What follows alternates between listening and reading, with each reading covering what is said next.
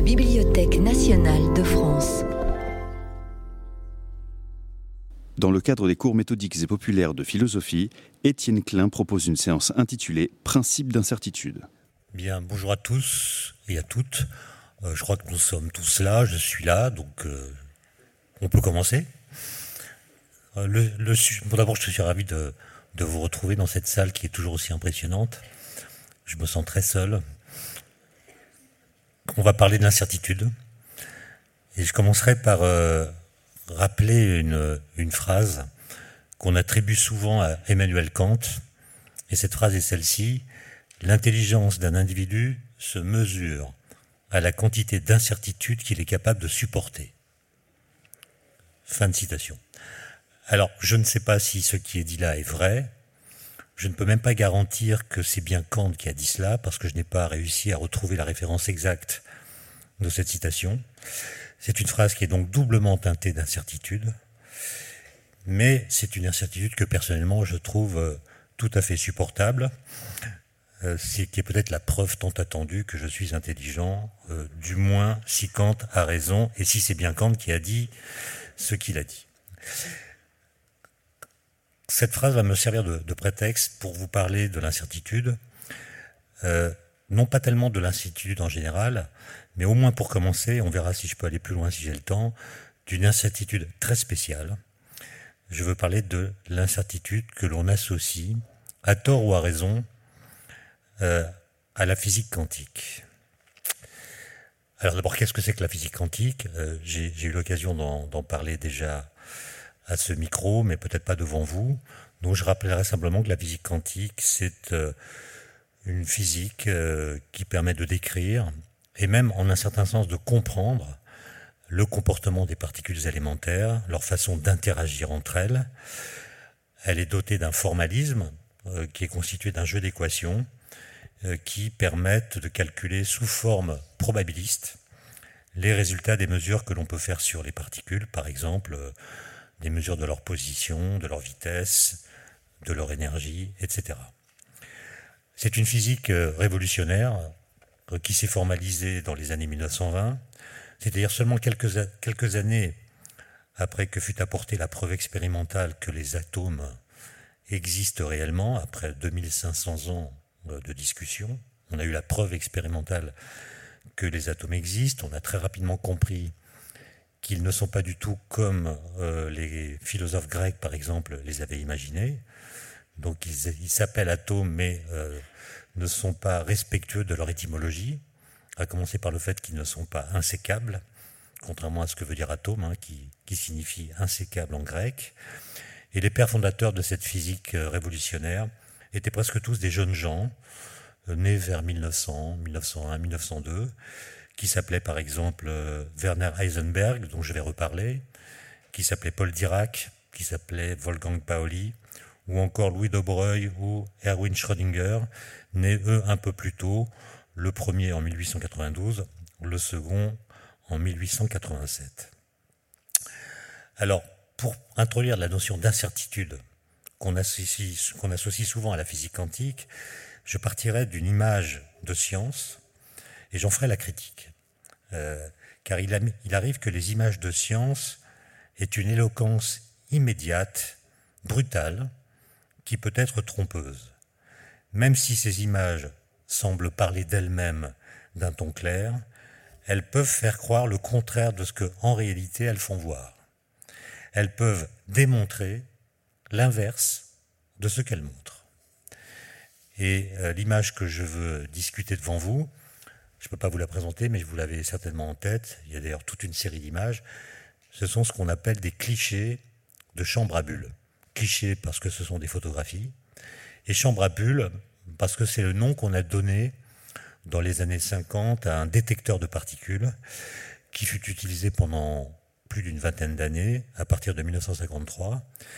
Et euh, vous verrez ça sur, euh, sur Internet. Si vous tapez sur Google euh, cliché de chambre à bulles, vous verrez qu'on voit des traces curvilignes qui sont des traces de particules qui traversent le milieu en question. Et ce sont des photos en général très belle, qui exhibe l'élégance des trajectoires curvilignes et arborescentes qu'ont les particules chargées lorsqu'elles traversent un milieu baignant dans un champ magnétique puissant. Euh, le physicien qui a inventé ces détecteurs s'appelle, euh, c'est un physicien américain qui s'appelait Donald Glaser. C'est lui qui a eu cette idée en, 1952. Il a eu l'idée de, de s'inspirer du principe de la cocotte minute. En maintenant sous pression un liquide que l'on chauffe, on l'empêche de bouillir. C'est le principe de la cocotte minute. Si on relâche brusquement la pression, le liquide ne se met pas aussitôt à bouillir, il reste provisoirement dans un état qu'on appelle métastable, dans lequel la moindre perturbation suffit à faire démarrer localement l'ébullition. Lorsqu'une particule chargée traverse un tel liquide, elle agit justement comme une perturbation, de sorte que de petites bulles apparaissent au sein du liquide qui forment une traînée que l'on identifie à la trajectoire de la particule. Autrement dit, quand vous regardez un cliché de chambre à bulles, vous avez l'impression de voir des trajectoires curvilignes des particules. En réalité, c'est la succession des petites bulles liées à une sorte d'ébullition provoquée par le passage de la particule. Quand on ne veut pas entrer dans les, dans les détails, on explique que le mécanisme produisant des traces de particules dans les chambres à bulles est analogue à celui par lequel un avion en réaction dessine sa trajectoire dans le bleu du ciel. L'avion provoque au sein du milieu qu'il traverse des modifications locales visibles à l'œil nu, et à partir de cette euh, métaphore, qui est éloquente, on déduit que les particules sont comme des avions, mais en plus petit, des objets concrets, précisément localisés dans l'espace, et, et se déplaçant selon une trajectoire bien définie. Bref, en voyant ces images, on se convainc facilement que les particules sont des corpuscules, c'est-à-dire des tout petits grains de matière. Des sortes d'avions microscopiques qui, euh, se déplaçant dans la chambre à bulles, provoquent des phénomènes physiquement semblables à ceux que produit un avion qui se déplace dans le ciel. Or, cette conclusion, à laquelle je suis arrivé de façon assez naturelle, est complètement fausse. D'abord, rien ne prouve qu'avant leur arrivée dans la chambre à bulles, les particules incidentes, celles qui sont arrivées dans le détecteur, possédaient bel et bien une trajectoire. De fait, quand on regarde les équations de la physique quantique, on constate qu'elles représentent chacune des particules comme une onde qui se propage, c'est-à-dire comme un objet qui n'est pas localisé dans l'espace, de sorte qu'au départ, ces particules n'ont pas de trajectoire proprement dite. Un système d'ondes, par exemple la houle sur l'Atlantique, n'a pas de trajectoire. Eh bien, les ondes qui représentent les particules avant qu'elles entrent dans la chambre sont représentées par des ondes qui, elles non plus, n'ont pas de trajectoire. De plus, et c'est le point le plus important, il s'avère que c'est grâce à cette représentation ondulatoire des particules, et seulement grâce à elle, que l'on peut montrer que les bulles qu'elles font apparaître ont une probabilité très forte de s'établir selon une ligne continue. Autrement dit, il faut comprendre que c'est parce qu'elles sont des ondes qu'elles peuvent provoquer une trajectoire la forme d'une ligne. Paradoxalement, c'est donc le concept d'onde et non celui de corpuscule qu'il est nécessaire d'invoquer pour expliquer la formation d'une trace bien nette. En clair, l'idée de corpuscule ne permet pas, à elle seule, de rendre compte de ce phénomène qui est pourtant d'apparence corpusculaire. Ça signifie je dois m'appuyer sur le concept de d'onde, qui est en quelque sorte le contraire, le, contraire du concept de corpuscule, pour expliquer pourquoi l'image me fait croire que ce sont des corpuscules. Il faut que j'utilise le concept d'onde pour comprendre que ce ne sont pas des ondes que je vois. Morale de l'histoire. Roland Barthes avait bel et bien raison dans son livre Mythologie, lorsqu'il avait fait cette remarque, je le cite, L'image est plus impérative que l'écriture, car elle impose sa signification d'un seul coup, sans l'analyser et sans la disperser. Fin de citation. Remarque qui est d'autant plus importante qu'aujourd'hui, on voit beaucoup plus d'images que dans un passé plus lointain. Ce qui signifie que nous devons nous méfier de l'éloquence de certaines images. Nous croyons qu'elles prouvent avec une aveuglante clarté ce que, au bout du compte, elles ne prouvent pas. En l'occurrence, une trace ressemblant à s'y méprendre à une trajectoire classique fait à croire, à tort, qu'elle est nécessairement produite par des entités relevant elles-mêmes de la physique classique. Et c'est donc euh, un des sens qu'on peut donner à un principe célèbre de la physique quantique qu'on appelle le principe d'incertitude, qui a été formulé euh, par euh, Werner Heisenberg, que j'ai cité tout à l'heure, en février 1927, ce qui lui a valu de recevoir le prix Nobel de physique en 1932. La question que je voudrais qu'on discute ensemble, enfin vous n'avez pas la parole, mais je vais vous expliquer ce qu'on pourrait discuter si on pouvait parler ensemble, c'est la question de savoir si on a raison, si on a eu raison de baptiser ce principe le principe d'incertitude.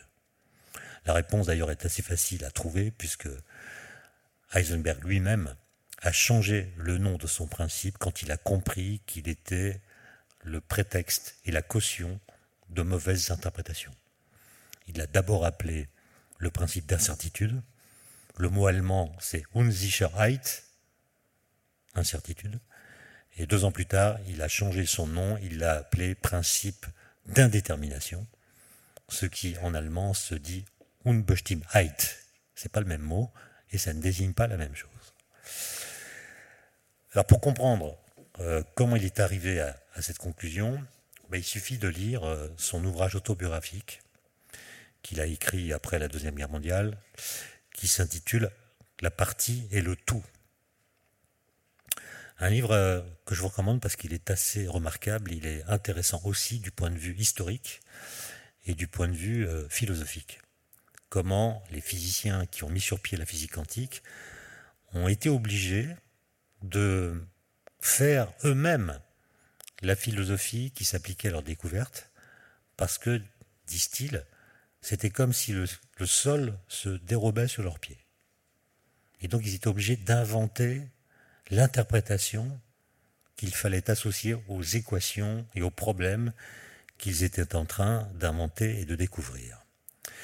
Et donc dans ce livre, euh, il donne un, un témoignage très précis sur la trajectoire, si j'ose dire, qu'il a lui-même suivi pour démontrer que les particules quantiques non pas de trajectoire au sens classique du terme.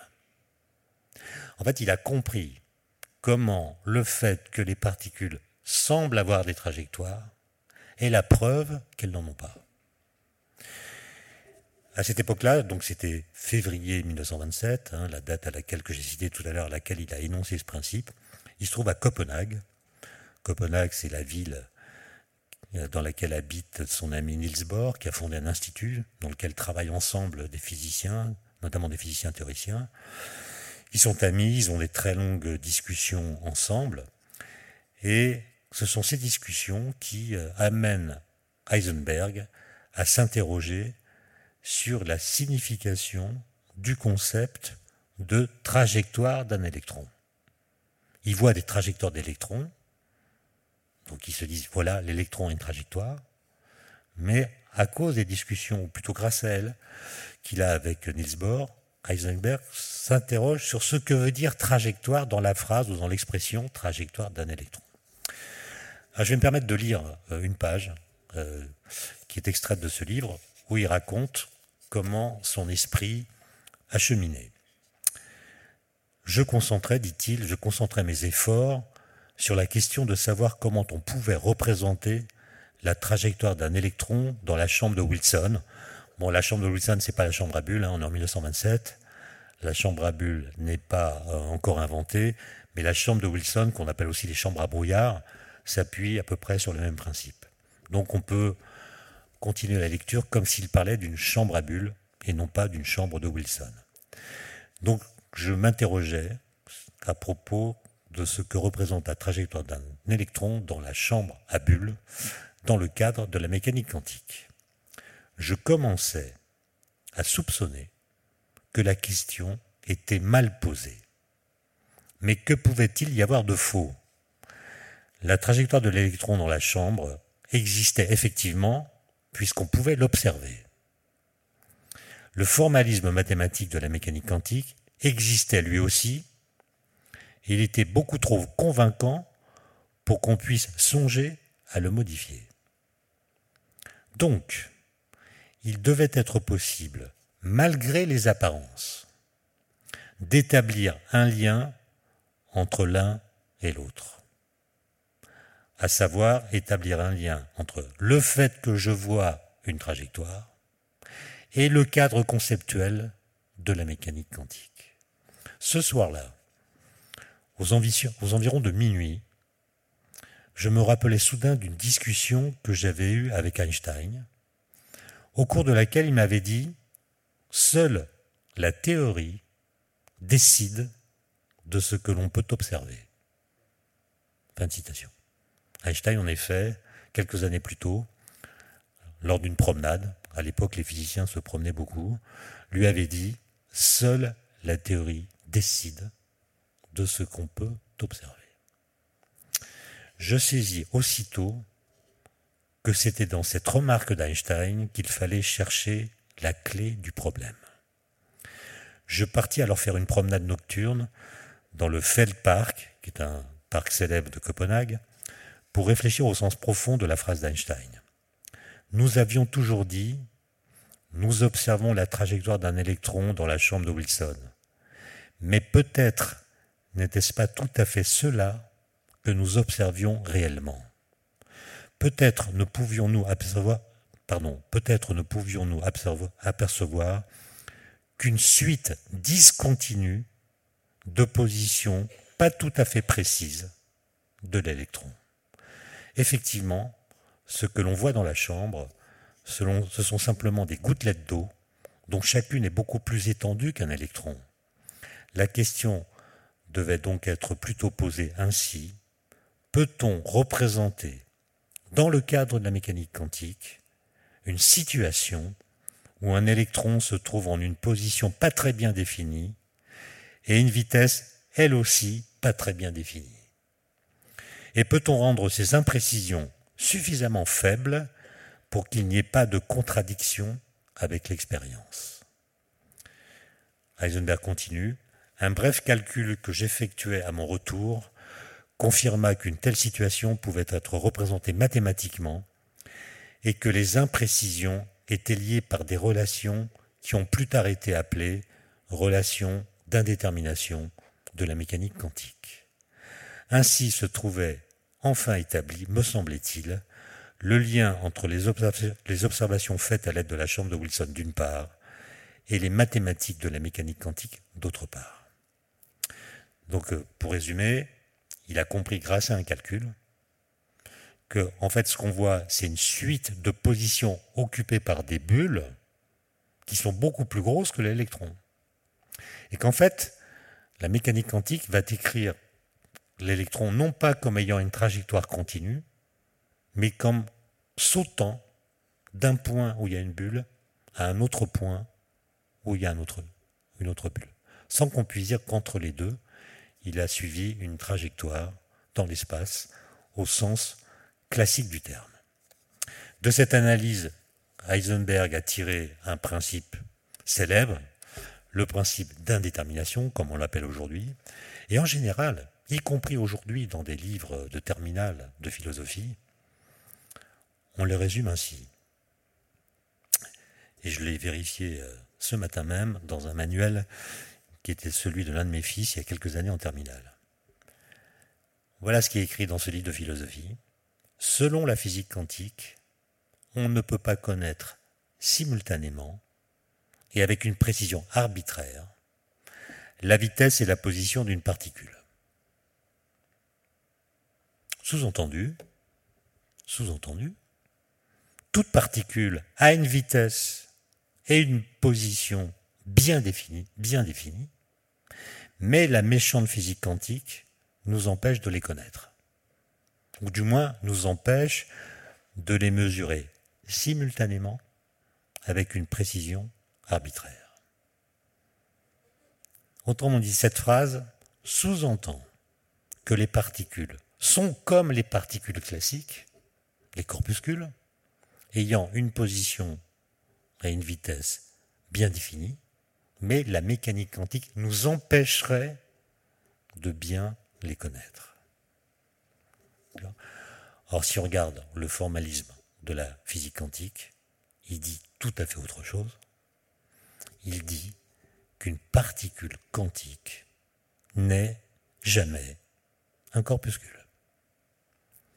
Selon ce formalisme, une particule quantique ne saurait avoir ou se voir attribuer des propriétés comme une vitesse et une position que la physique classique attribue aux corpuscules. Alors c'est un malentendu qu'on traîne depuis euh, presque un siècle, qui s'est complètement enquisté dans la culture contemporaine, au point que dans certains ouvrages de physique, on trouve la phrase fausse que je viens de citer. Elle se trouve donc dans les livres de philosophie et dans les livres de physique, et elle distille l'idée que la mécanique quantique limiterait notre pouvoir de connaître. Alors c'est évidemment un malentendu qui a des conséquences culturelles et philosophiques désastreuses. À cause de lui, on répète à l'envie que le monde quantique serait un monde flou, on répète que la physique quantique limiterait notre pouvoir de connaître, qu'elle serait par essence incertaine, qu'il lui correspondrait une incertitude intrinsèque. Elle distille l'idée que la physique quantique aurait non pas changé la nature des objets physiques, mais seulement notre capacité à connaître leurs propriétés, ce qui constitue là encore un contresens. Car ce que dit la physique quantique, ce n'est pas que les objets quantiques sont des objets classiques aux propriétés incertaines, mais qu'ils sont d'autres sortes d'objets que les objets classiques. Malheureusement, une fois qu'une erreur s'enquiste dans la culture commune, elle y prend ses aises et s'épanouit sans entrave. Alors maintenant, on peut se demander pourquoi, dans un premier temps, euh, Heisenberg a choisi le mot incertitude qui a créé les malentendus. Ben, c'est tout simplement que quand on fait une révolution en physique, on ne sait pas dire quelle révolution on fait. Et donc on comprend cette révolution dans les termes de la théorie que cette révolution vient détrôner. Autrement dit, on présente la révolution comme une évolution. Et en l'occurrence, dans un premier temps, Heisenberg a raisonné comme si les particules quantiques étaient des corpuscules aux propriétés, incertaines. Et dans un deuxième temps, il a compris que la physique quantique dit simplement que les objets classiques sont des objets qui n'existent pas. Et c'est là la révolution. Ce n'est pas simplement une révolution épistémologique, c'est une révolution ontologique. C'est-à-dire que la physique quantique nous dit que les objets que la physique classique dit exister, c'est-à-dire les corpuscules d'un côté, les ondes de l'autre, sont des objets qui n'existent pas. C'est évidemment pas tout, à fait le, même message. Et, si euh, vous me permettez euh, d'y passer deux minutes de plus, euh, ce genre de malentendu existe aussi en relativité. Dans les mêmes livres de philosophie que je viens de citer, et on trouve aussi la phrase dans des livres de physique, on explique que la théorie de la relativité d'Einstein est une théorie qui démontre que la vitesse d'écoulement du temps dépend de la vitesse de l'observateur dans l'espace. Je pense que vous avez tous lu au moins une fois cette phrase. La vitesse d'écoulement du temps dépend de la vitesse de déplacement de l'observateur dans l'espace. Bon, déjà, euh, il y a un petit problème, qui est que cette phrase utilise la notion de vitesse d'écoulement du temps. Je vous rappelle qu'une vitesse, c'est une dérivation par rapport au temps. Pour mesurer la vitesse d'une voiture, on mesure la distance qu'elle parcourt pendant une certaine durée et on divise par la durée correspondante. Donc, calculer une vitesse, c'est diviser par un temps. Donc dire que le temps a une vitesse, c'est dire que le cours du temps, son rythme, doit être rapporté au cours du temps. Ça n'a aucun sens. Ou alors, il faut dire que la vitesse, plutôt que le temps, est cette chose qui avance de 24 heures toutes les 24 heures. Ce qui est tautologique. Donc le temps n'a pas de vitesse. Mais supposons que la phrase ait quand même un sens. Comment est-ce que vous la comprenez? La vitesse d'écoulement du temps dépend de la vitesse de l'observateur dans l'espace. Faisons l'expérience de pensée. Nous sommes dans cette euh, salle, nous avons un livre dans les mains et nous allons mesurer avec notre montre la durée qu'il nous faut pour lire le livre. Notre montre va nous indiquer qu'il nous faut deux heures. Ensuite, et c'est là que l'expérience de pensée commence, je monte moi-même dans une fusée qui m'emmène explorer une galaxie à une vitesse égale à la moitié de la vitesse de la lumière. Pendant ce temps-là, vous restez ici, et moi, évidemment, je vais emporter dans la fusée des livres pour m'occuper. Et je vais également emporter ma montre. Et maintenant, je me pose la question, combien de temps me faudra-t-il dans la fusée pour lire un livre qu'il m'a fallu deux heures pour lire dans cette pièce Durée que je mesurais avec la montre que j'aurais emportée dans la fusée. Là, je me souviens de la phrase. La phrase que je viens de citer. La vitesse d'écoulement du temps dépend de la vitesse de l'observateur dans l'espace. Si je suis dans la fusée, je suis en déplacement dans l'espace. Donc la vitesse d'écoulement du temps pour moi va changer. Donc la durée qu'il me faudra pour lire un livre sera de moins de deux heures ou de plus de deux heures. La phrase ne dit pas dans quel sens ça varie, mais elle sera différente de la durée qu'il m'a fallu pour le lire dans cette salle. Or, si vous faites l'expérience, enfin c'est moi qui l'ai fait, je vais mesurer deux heures.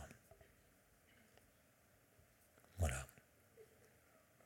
Donc la phrase m'a trompé. Elle m'a fait croire que les durées allaient changer pour moi si je me dépasse dans l'espace.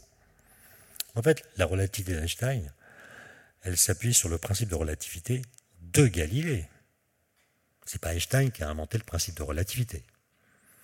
Le principe de relativité de Galilée dit une chose toute simple le mouvement est comme rien.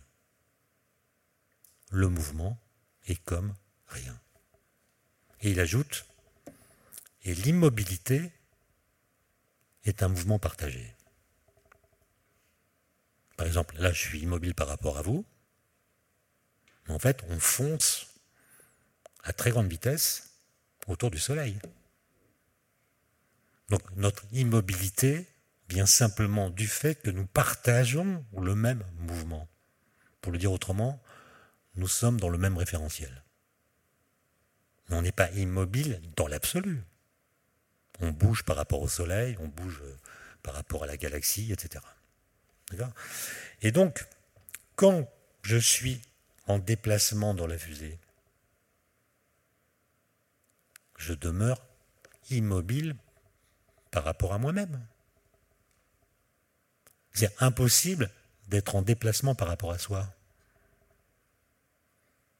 Donc quand vous êtes en déplacement, vous emportez avec vous votre référentiel dans lequel vous êtes immobile.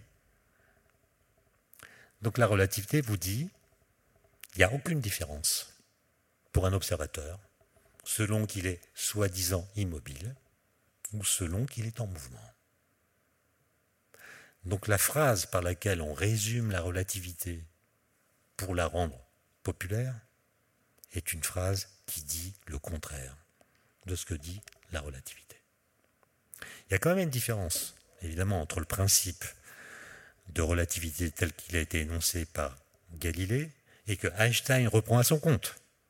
Simplement, Einstein va l'exprimer autrement en tenant compte du fait que la vitesse de la lumière ne dépend pas du référentiel par lequel on dans lequel on la mesure.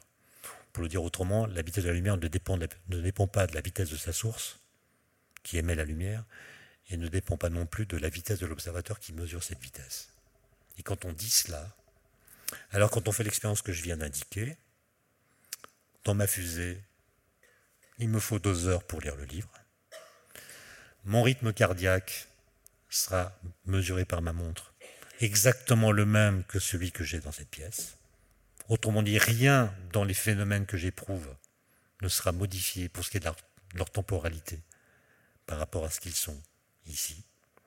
Mais la différence, et je reconnais que pour vous elle est cruciale, c'est que quand je rentrerai de ce voyage, au bout d'une durée qui va être de quelques années pour moi, mesurée à ma montre, quand je rentrerai, vous serez tous morts. Je reconnais que ça fait une différence. Non pas parce que j'aurais vécu plus longtemps que vous. Vous allez vivre 120 ans. Simplement parce que mon temps propre, par le fait que je me déplace dans l'espace, se désynchronise du vôtre. Autrement dit, ce que dit la relativité, ça n'est pas du tout qu'il y a un temps universel dont la vitesse d'écoulement dépend de l'observateur. Ce que dit la relativité, c'est qu'il y a autant de temps propre qu'il y a d'observateurs différents. Évidemment, deux observateurs différents dans le même référentiel ont le même temps propre. Ce n'est pas une propriété subjective. Dès lors qu'on est dans le même référentiel physique, les mesures de durée sont les mêmes pour tous les observateurs qui sont dans le même référentiel physique. Et donc vous voyez que euh, ce, qui ce qui valait pour l'incertitude avec Heisenberg vaut aussi pour la relativité. Au lieu de la présenter comme une révolution ontologique qui change complètement le statut même du temps, notamment dans sa relation à l'espace, on a fait comme si c'était comme chez Newton, en ajoutant simplement la notion de vitesse d'écoulement du temps, qui n'existe pas chez Newton. Donc on fait comme si c'était la physique newtonienne, avec une variable supplémentaire, qui serait le fait que la vitesse du temps pourrait varier selon le fait que les observateurs se déplacent ou non dans l'espace. Voilà comment on, introduit des contresens en présentant des révolutions comme des évolutions. Alors, euh, on peut, et là je reviens à la physique quantique, donc je reviens au principe de Heisenberg. On pourrait se demander, mais qu'est-ce qui euh, différencie la physique quantique de la physique classique Est-ce que finalement, euh, en, travaillant un peu, en perfectionnant le formalisme, on ne pourrait pas retrouver les principes de la physique classique dans un cadre quantique? Mais en fait, le premier qui a, compris, euh, qui a trouvé la bonne réponse à la question de savoir ce qui distingue la physique quantique de la physique classique, je l'ai cité, c'est Paul Dirac. Paul Dirac écrit un papier euh, en 1925. En 1925, il a 23 ans. Je dis ça à mes étudiants. Ça leur met une petite pression. C'est un article absolument génial, qui est un article euh, aujourd'hui très célèbre, qui a d'ailleurs euh, provoqué au moment de sa publication un, choc terrible dans la communauté des physiciens, parce que c'est un papier dans lequel Paul Dirac fait remarquer que ce qui caractérise la physique quantique, c'est ce qu'il appelle la non-commutativité euh, des observables. Bon, ce n'est pas une notion très simple, je vais devoir l'expliquer. Euh, prenons, une particule classique, un objet classique. Prenons par exemple une balle de tennis. Je l'imagine dotée d'une vitesse et d'une position bien déterminée. Quand je vois la trajectoire d'une balle de tennis, euh, à tout instant, elle est à un endroit bien déterminé avec une vitesse bien déterminée. Je peux donc mesurer d'abord sa position, puis sa vitesse. Position et vitesse, c'est des choses qu'en physique quantique on appelle des observables. Les observables, ça veut dire que ce sont des quantités physiques qui peuvent être mesurées par des appareils appropriés. Elles sont observables, ça veut dire elles peuvent être mesurées. Dans ces deux cas, je mesure une grandeur qui existe indépendamment de la connaissance que j'en ai. Par exemple, même si je ne mesure pas la position précise de la balle de tennis à un instant T, je ne doute pas que la particule a bien, euh, la, balle a bien une position bien déterminée. Autrement dit, cette grandeur que je lui attribue est définie, elle est quantifiée, même si je ne fais pas la mesure. Pour le dire autrement, cette grandeur existe objectivement. De même pour vous, quand vous roulez sur l'autoroute, euh, vous ne doutez, pas que votre voiture euh, a une vitesse bien déterminée, même si aucun radar ne vient la mesurer. Bon. Eh bien, euh, c'est ça la conception classique de la mesure. C'est le fait de supposer qu'une mesure qu'on fait sur un système, sur une particule, sur un objet, ne fait qu'enregistrer une propriété qui existe objectivement c'est-à-dire qui est la même qu'elle soit mesurée non. Et donc, je pourrais tout à fait effectuer les mesures dans l'ordre inverse. Mesurer d'abord la vitesse, puis la position, s'agissant de la balle de tennis. Ça ne changerait rien à l'affaire. Prenons maintenant non plus une balle de tennis, qui est un objet macroscopique classique, mais prenons une particule quantique, un électron, un photon, euh. Là, c'est la remarque de Dirac, les choses changent radicalement. D'abord parce qu'on l'a dit, une particule quantique n'est pas un corpuscule. Elle n'a donc pas une vitesse et une position bien déterminées. Et si on ne peut pas mesurer cette position et cette vitesse, c'est non pas parce qu'il y a une limitation de notre pouvoir de connaître, j'insiste là-dessus, mais parce que la particule n'a pas ces propriétés. Donc l'incertitude n'est pas liée à une incertitude ou une imprécision de la mesure. Elle est liée au fait que projetées dans le monde quantique, les propriétés classiques n'ont plus de sens. Et donc si on ne peut pas les mesurer, c'est tout simplement parce qu'elles n'y sont pas définies elles n'y sont pas des observables, en tout cas pas si on fait la mesure de façon simultanée. Donc, si je prends une particule quantique, je peux tout à fait mesurer sa vitesse, je peux tout à fait un peu plus tard mesurer sa position, mais dans ce cas, c'est le fait de faire une mesure qui fait que la particule a une position. Autrement dit, le fait de mesurer sa position l'oblige à prendre position. Mais avant que j'effectue la mesure, la particule n'avait pas de position bien définie, puisqu'elle était représentée par une onde délocalisée, donc sans position bien précise. Autrement dit, et c'est ça qui va provoquer tous les débats que vous connaissez sur la physique quantique, c'est le fait de faire une mesure qui actualise le résultat de la mesure. C'est comme si je vous disais que quand vous roulez sur l'autoroute, votre voiture n'a pas de vitesse. Elle n'a pas une vitesse bien définie. Sa vitesse peut être n'importe laquelle dans un spectre de valeurs qui peut être très large. Et c'est dans le cas où un radar vient mesurer votre vitesse, c'est le fait que le radar mesure votre vitesse qui fait que votre voiture a une vitesse. En cas d'excès de vitesse, ça peut servir. Hein. vous écrivez à la gendarmerie que euh, votre vitesse s'étalait sous tout un spectre de valeurs possibles, votre vitesse n'était pas définie, le, hasard a voulu que le radar flash votre voiture et ça a fait apparaître une valeur de la vitesse dans le spectre des valeurs possibles qui était la plus grande valeur possible.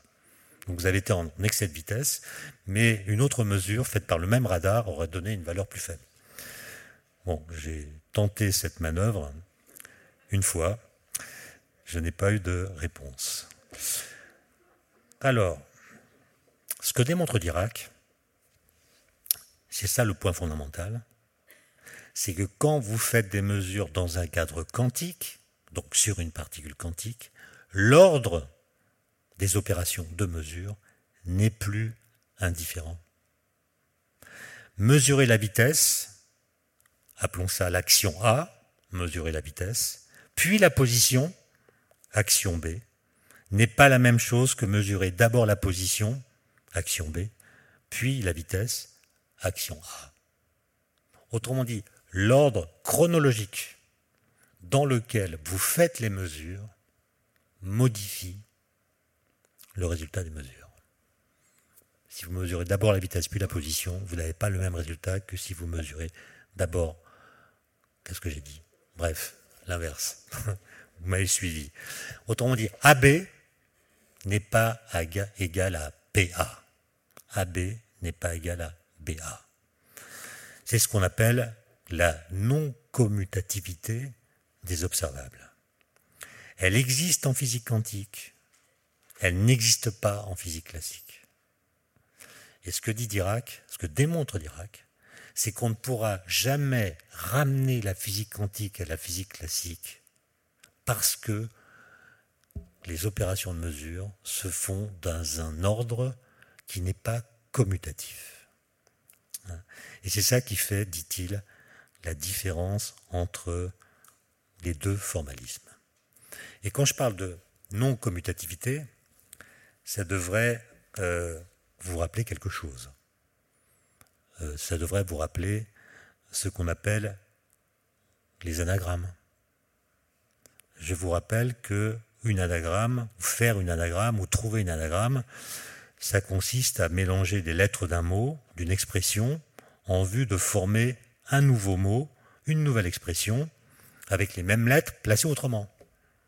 Autrement dit, si dans le langage, la position des lettres était commutative, il n'y aurait pas d'anagramme. Autrement dit, les anagrammes sont au langage ce que la physique quantique était à la physique classique.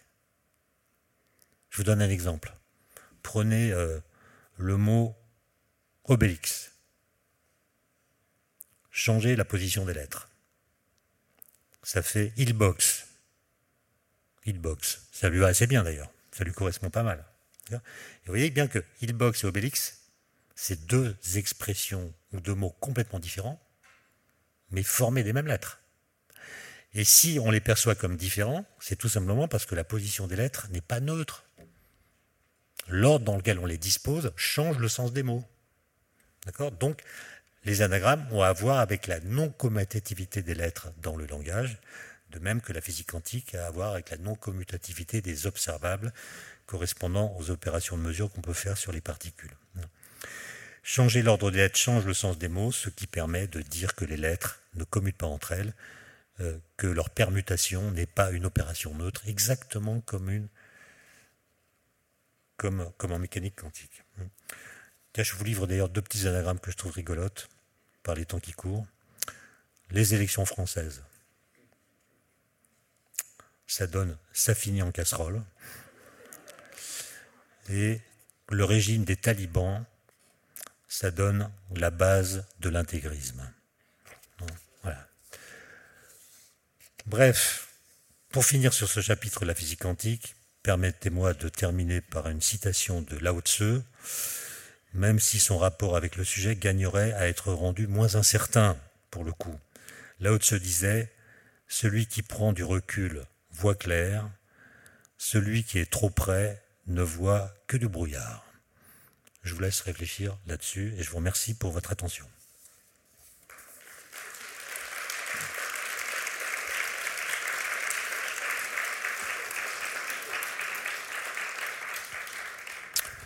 Bon, j'ai pas fait une heure. mais Alors, j'ai un autre sujet qui est l'incertitude en général, mais c'est trop long, donc euh, voilà, je suis obligé d'arrêter. Parce que je ne peux pas faire l'incertitude en général en 10 minutes, ce serait injuste pour elle tellement elle est grande. Une autre fois.